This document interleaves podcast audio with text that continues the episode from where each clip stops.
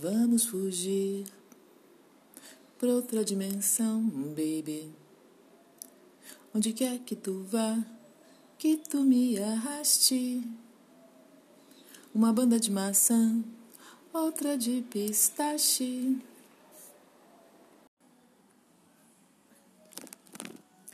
É curioso como algumas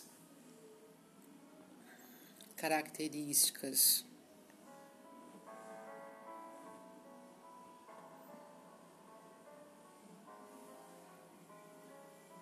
nossas afetam decisões importantes na nossa vida, como por exemplo, eu gosto muito de estudar, gosto muito de ler, pesquisar e nunca pensei em seguir uma carreira acadêmica. E isso tem muito a ver com o tema desse podcast. Que naturalmente eu não poderia me submeter a um volume grande de leitura que seguisse um cronograma né, bem fechado, né, e muitos compromissos nesse sentido que sabe-se como é um mestrado, um doutorado, como essas coisas acontecem, são, demandam muito, muito foco, né? Mas eu pensei outro dia, ontem, sobre um assunto que eu gostaria de pesquisar. Pela primeira vez eu pensei esse tema, eh, essa linha de pesquisa, eu me interessaria muito em fazer. Surpreendentemente para mim mesma, não tanto na área de letras, literatura, tradução, semiótica, arte, ciência. Um, ah, eu pensa, pensei muito na área de história da ciência, que eu tive um contato razoável através do pai da minha primeira filha que fez mestrado nessa área. Eu acompanhei bastante, me interessei muito por questões de epistemologia, filosofia da ciência, que eu até pesquiso sempre que dá, mas eu recebi uma carta de um ouvinte deste podcast, um, um grande amigo, que me deu feedback sobre um episódio e destacou a, a questão que eu menciono da luta antimanicomial. E aí, o, o, a linha de pesquisa que eu faria hoje, assim, se eu fosse fazer um mestrado, seria de entender onde começou, e aí, claro que eu preciso saber se alguém já fez, né? Procurar isso, conversar com algumas pessoas, se já tem esse material pronto, mas uma investigação sobre como começou essa tendência tão forte que influencia tanto a prática clínica, diversos aspectos da prática da psicologia?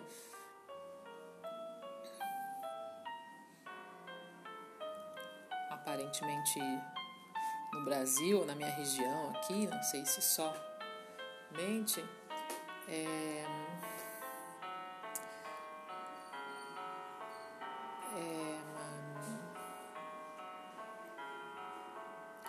como se deu início isso? Porque nós sabemos as referências teóricas em comum que essas pessoas têm. Eu citei Adorno, talvez Foucault também, de uma forma mais talvez descontextualizada, na minha opinião, na minha visão pessoal, mas Adorno, certamente, pelo que eu já vi com meus próprios olhos, é como que isso se teve tanto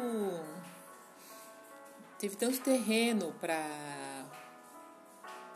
para o que eu considero mal entendido em relação ao tratamento, ao diagnóstico, à definição, descrição desse transtorno. Então eu gostaria de. Então, esse meu amigo falou: ah, esse tema da, da luta antimanicomial é, é bem interessante para mim, né? Ele falou isso. Interessa bastante. Eu tinha mencionado muito de passagem no, no, em um ou dois episódios. E me parece que sim, porque a luta antimanicomial é um movimento. Eu vou fazer proposital, propositalmente um mais pausas entre as palavras, porque hoje é sábado.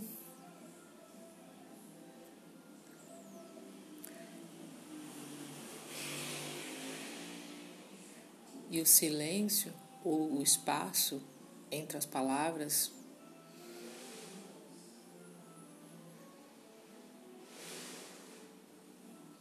é muitas vezes mais rico e mais proveitoso do que as palavras em si.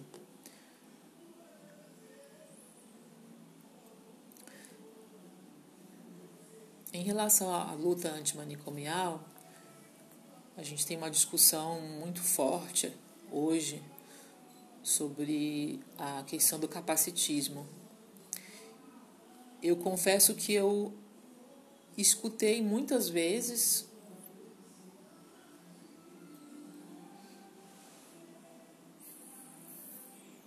aproveitando para respirar, respire entre as, entre as palavras. Escutei o termo capacitismo muitas vezes sem entender exatamente, antes de procurar saber o que era, até porque em plena pandemia nossa tendência é sofrer de FOMO, Fear of Missing Out, e a gente não pode, ah, principalmente quem tem déficit de atenção e hiperatividade, é, precisa ficar bem atento a esse impulso de querer saber sobre tudo a qualquer momento. Mas chegou um momento em que eu procurei saber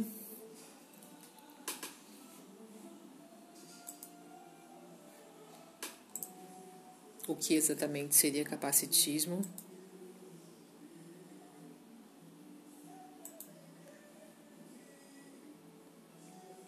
Gostaria de pôr um Beethoven no fundo, será possível?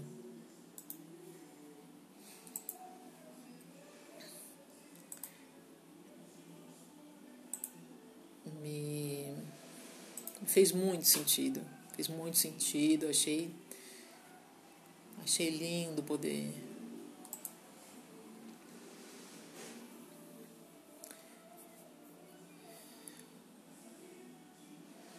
entrar em contato com um conceito, né, uma palavra tão esclarecedora de diversas questões.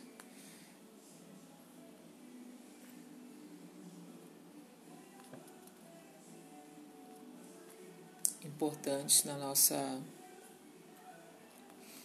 vida coletiva, mobilidade das pessoas, a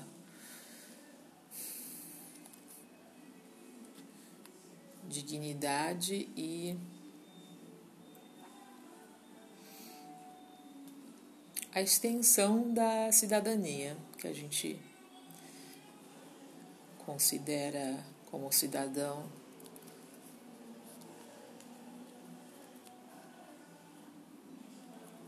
Que pode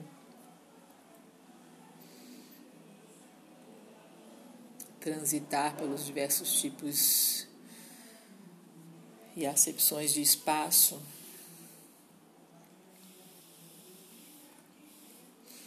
Bom, então uma das ideias da luta antimanicomial é isolar a pessoa com sofrimento mental.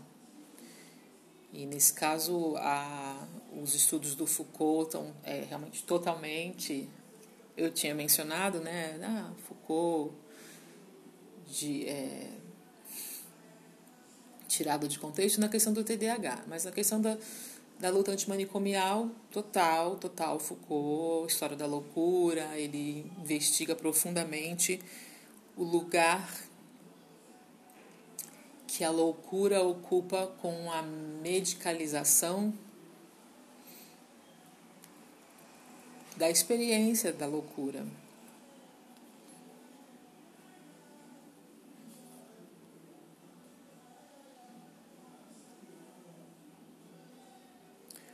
Muito se refere ao que a gente chama de esquizofrenia, e não só, mas a pessoa com sofrimento mental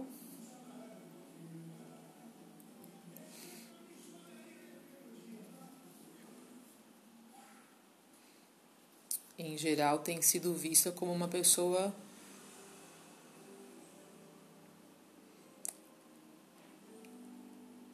imprópria, uma pessoa a ser isolada, uma pessoa a ser manipulada, controlada e os, entre aspas, tratamentos.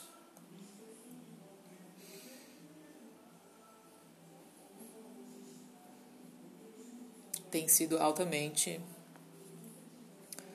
nocivos, prejudiciais, se não, pelo menos,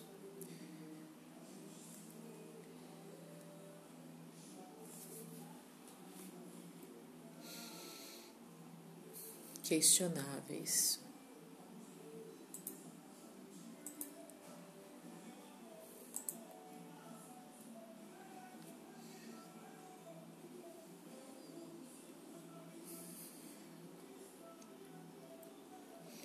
O silêncio é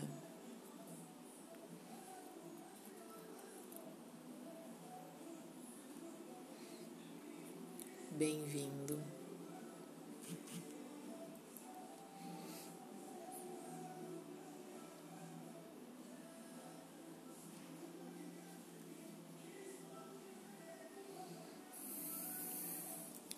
O movimento da reforma psiquiátrica começou na década de 70.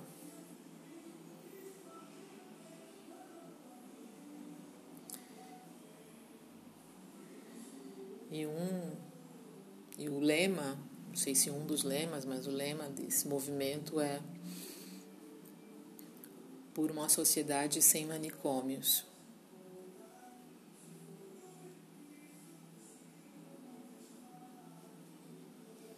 Uma, o manicômio simboliza essa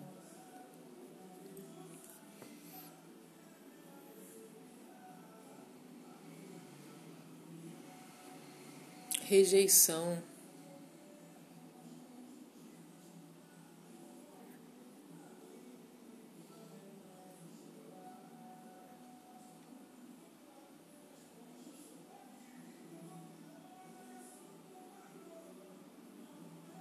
das pessoas com transtornos, com transtornos mentais.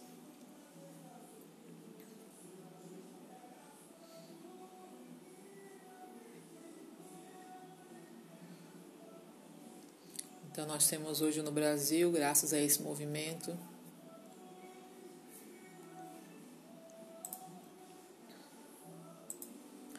serviços.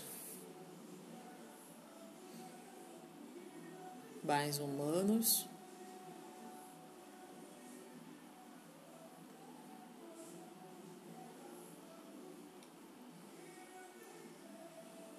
Serviços comunitários, territorializados,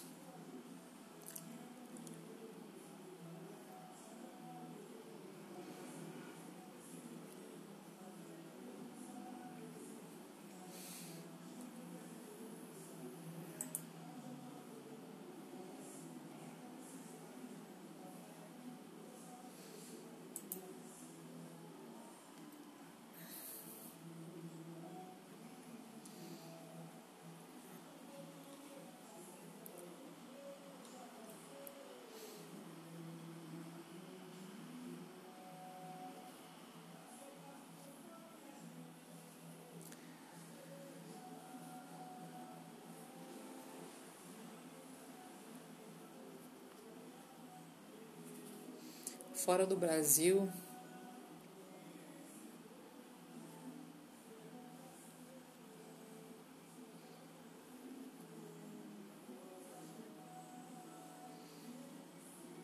nos anos 60.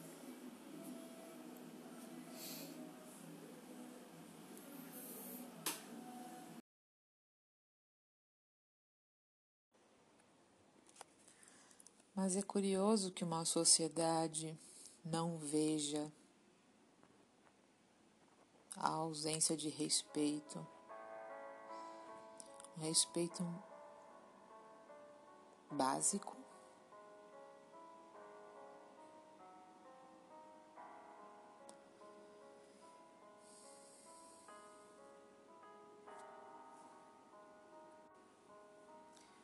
como se o mundo pertencesse a quem? A quem responde.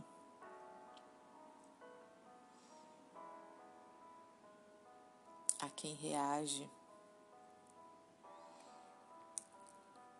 da forma esperada por quem tem o controle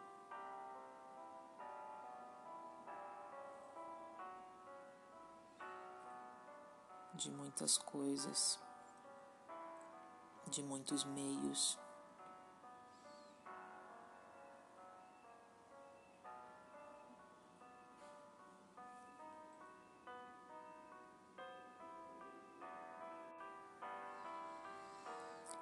Quem tem o poder, não poder no sentido do tal, que seria o oposto desse poder de que eu falo agora, quem tem o poder de controlar, de tirar a vida, de reduzir a vida,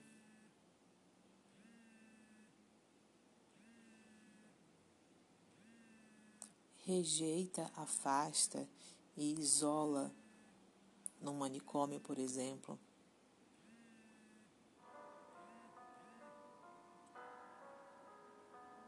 Aqueles que incomodam, aqueles que fazem vibrar alguma cordinha.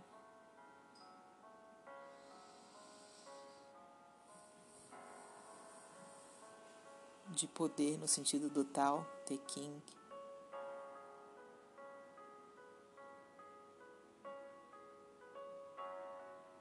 Dentro dessa pessoa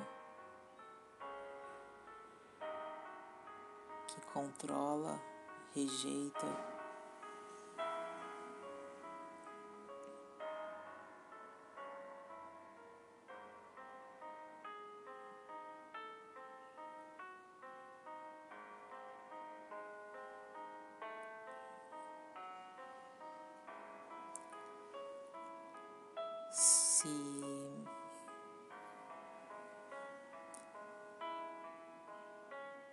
Se incumbe de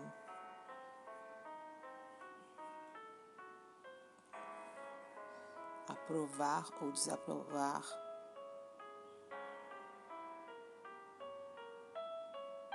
as infinitas manifestações de vida ao seu redor.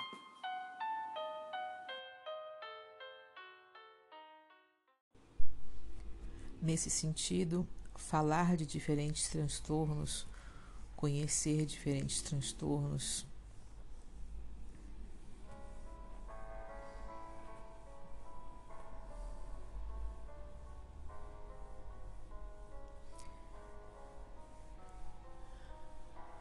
É se aproximar da pessoa que carrega o transtorno, mesmo que por intermédio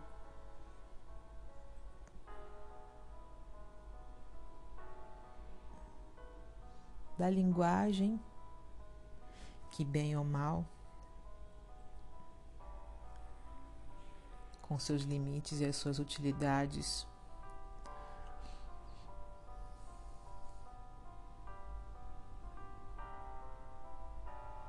nós temos hoje. E eu estou me dirigindo um pouco aqui para os meus colegas psicólogos.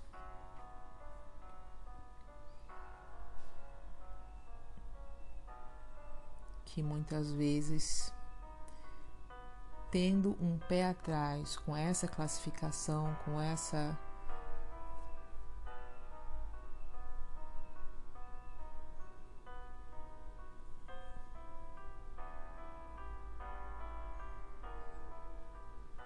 forma de se descrever um certo tipo de funcionamento cerebral acabam se afastando da pessoa que carrega esse funcionamento cerebral e que não tem nem mais nem menos responsabilidade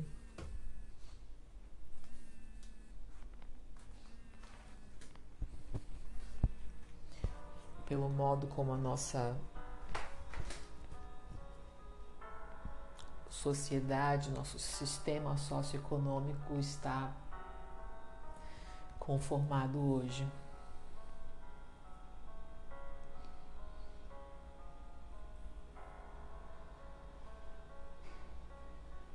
Eu tive a situação de uma amiga psicóloga não muito próxima, uma pessoa que eu conheci há alguns anos, que eu acompanho pelas redes, uma pessoa extremamente sensível, inteligente, uma profissional da psicologia em, que eu, em quem eu confiaria.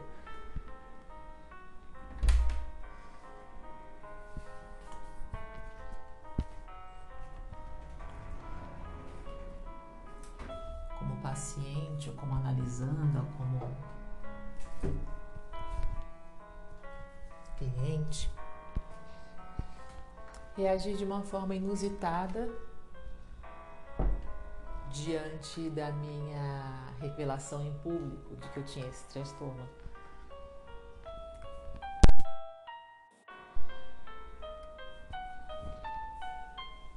Foi uma reação inusitada, respeitosa e inteligente, que, que revelava uma inteligência ali, que não estava se deixando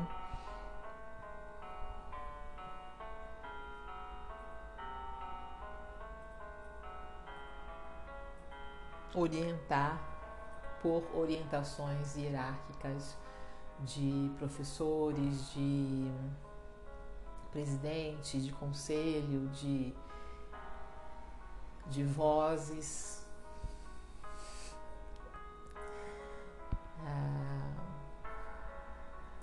hierárquicas, né? Mas que achou interessante, que achou que não existisse mais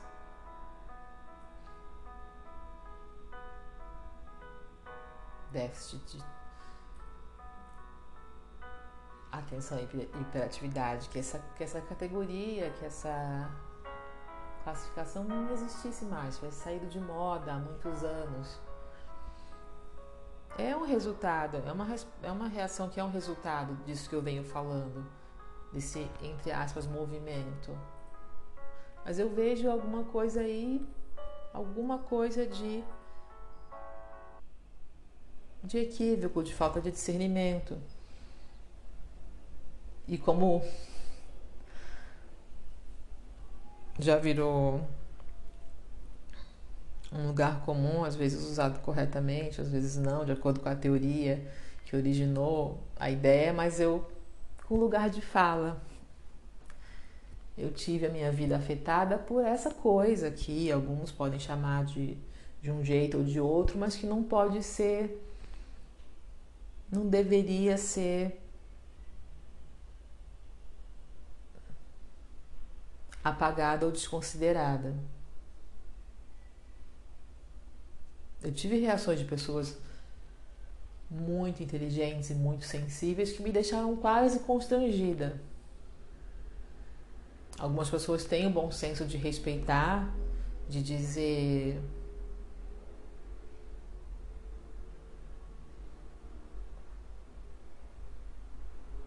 Ah, você tem o direito de, de tratar ou encarar como você quiser. Eu pensaria diferente, ou eu penso diferente por causa disso e disso ou ou nem me dizer que não concorda por respeito e conseguir escutar sem bloquear a minha fala com o seu pensamento. Ou que mais superficialmente, de uma forma que não realmente não me incomoda, que descartam, como eu já mencionei num, num episódio, um dos primeiros, que descarta assim como, ai, ah, acho um exagero, são muitos transtornos, são muitas coisas, é uma epidemia, cada hora, agora todo mundo tem isso. Agora, uma, um raciocínio tão invertido, né? Ou seja, abre-se espaço para um diálogo, abre-se espaço para se expressar com estudos científicos do cérebro, de imagens e as pessoas podem ter essa reação, achar que hoje temos pessoas se dizendo ou diagnosticando demais, se dizendo autista, se dizendo a mesma coisa, eu acho uma coisa muito parecida vale para pessoas trans. Ah, agora todo mundo é trans, agora todo mundo quer questionar. É um pensamento bastante conservador. Eu acho contraproducente a pessoa que fala desse jeito. Então, antes eu falei sobre é, respostas mais inteligentes e sensíveis, inclusive que eu mesma tive durante toda a minha vida, de ouvir e ter um pé atrás, porque a gente tem um pé atrás em relação a o que a gente ouve de uma forma geral, associado a um excesso de, de diagnóstico, a um excesso de medicação, abusos. Ou, como eu falei em relação ao capacitismo, eu ouvi recentemente muito se falar em capacitismo, e enquanto eu não procurei saber o que era exatamente, eu não falei um A, muito menos publicamente, ou seja, nas redes, né? Por exemplo é, sobre o assunto, para não correr o risco de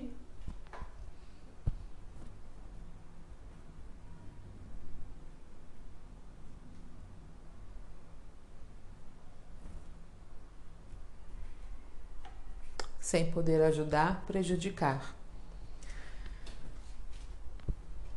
Mas eu fui, eu fui assim a vida toda, eu tive preconceito. A primeira coisa que eu falei com, eu acho que eu falei com a terapeuta da minha filha, que tinha me alertado muito competentemente, muito idoneamente, com todo cuidado, com toda. Um,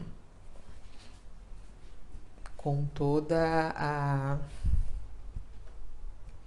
a cautela desses procedimentos, né, inclusive de ser psicóloga encaminhar ou de informar que seria interessante buscar um profissional mais especializado nesse transtorno específico e eu não, eu nem me lembro, mas eu provavelmente escutei com dois pés atrás.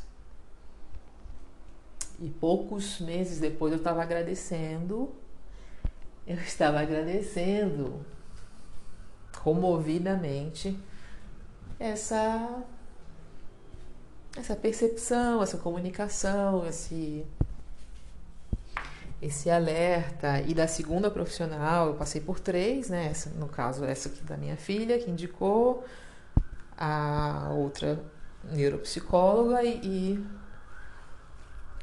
o psiquiatra. Pessoas profissionais com a postura de postura de acolhimento, de cuidado, de discernimento, de pessoas que entendem com a sua experiência, bastante tempo de experiência, bastante contato com diferentes casos, com a sua formação, com pessoas que sabem. Quando ela me diz, olha, procure investigar se você não tem TDAH. Ela fala isso sabendo, com conhecimento. Ah,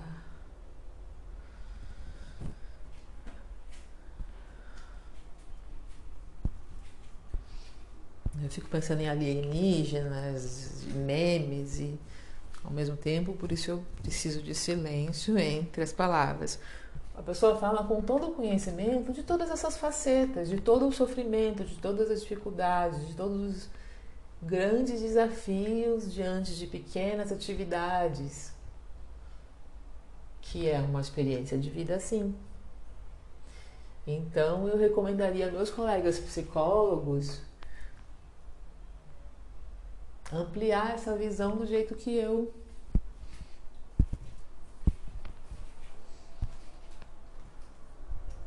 por algum motivo pude ampliar. Poderia não ter ampliado a minha visão e ter talvez até prejudicado, mas não importa.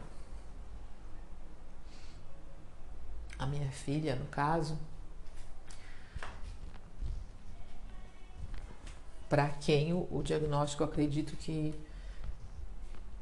está sendo importante, útil, revelador e vai, imagino que possa vir a ser muito mais ainda, à medida que a gente conhece melhor, investiga, pergunta, se abre esse diálogo.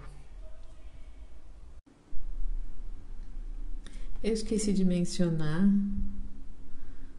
é, eu estava falando, acontece sempre isso, estava falando sobre a, uma das pessoas inteligentes e sensíveis, psicólogas, que reagiu a, a minha postagem anunciando meu diagnóstico, é, que ela fez um comentário bastante é, generoso que ela falou sobre não lembro agora, mas ela mencionou o aspecto da criatividade, da entre aspas inteligência, né, ou, ou a, possibilidade de a pessoa com TDAH muitas vezes parecer inteligente ou parecer mais inteligente, como é o meu caso, por causa do hiperfoco. Então, como você se aprofunda muito no, no assunto que você gosta, você muitas vezes é, parece uma pessoa especialmente inteligente, mas ela comentou sobre talvez conhecer pessoas criativas e inteligentes que têm transtorno. Então, uma abertura, né? Não foi só uma. Teve um comentário assim, achei que não existisse mais, mas que legal. Não, não foi uma coisa assim, não, olha, isso não é assim, olha, você está falando errado, porque não existe comprovação de atividade cerebral diferente. E mesmo que eu não cheguei a falar isso ainda até hoje, mas mesmo que não tivesse, né? Mesmo que não tivesse uma possibilidade de mostrarem imagens do cérebro, uma coisa. Isso, isso é uma medicalização ainda maior, né? Se eu entrar num discurso de que se tem uma comprovação de imagem e um exame laboratorial, então isso valida mais a minha experiência de estar no mundo, de, de, de ser funcional do modo que eu sou. Né? Então, os próprios psicólogos às vezes parecem precisar de uma validação médica quando estão criticando a medicalização de uma experiência atípica.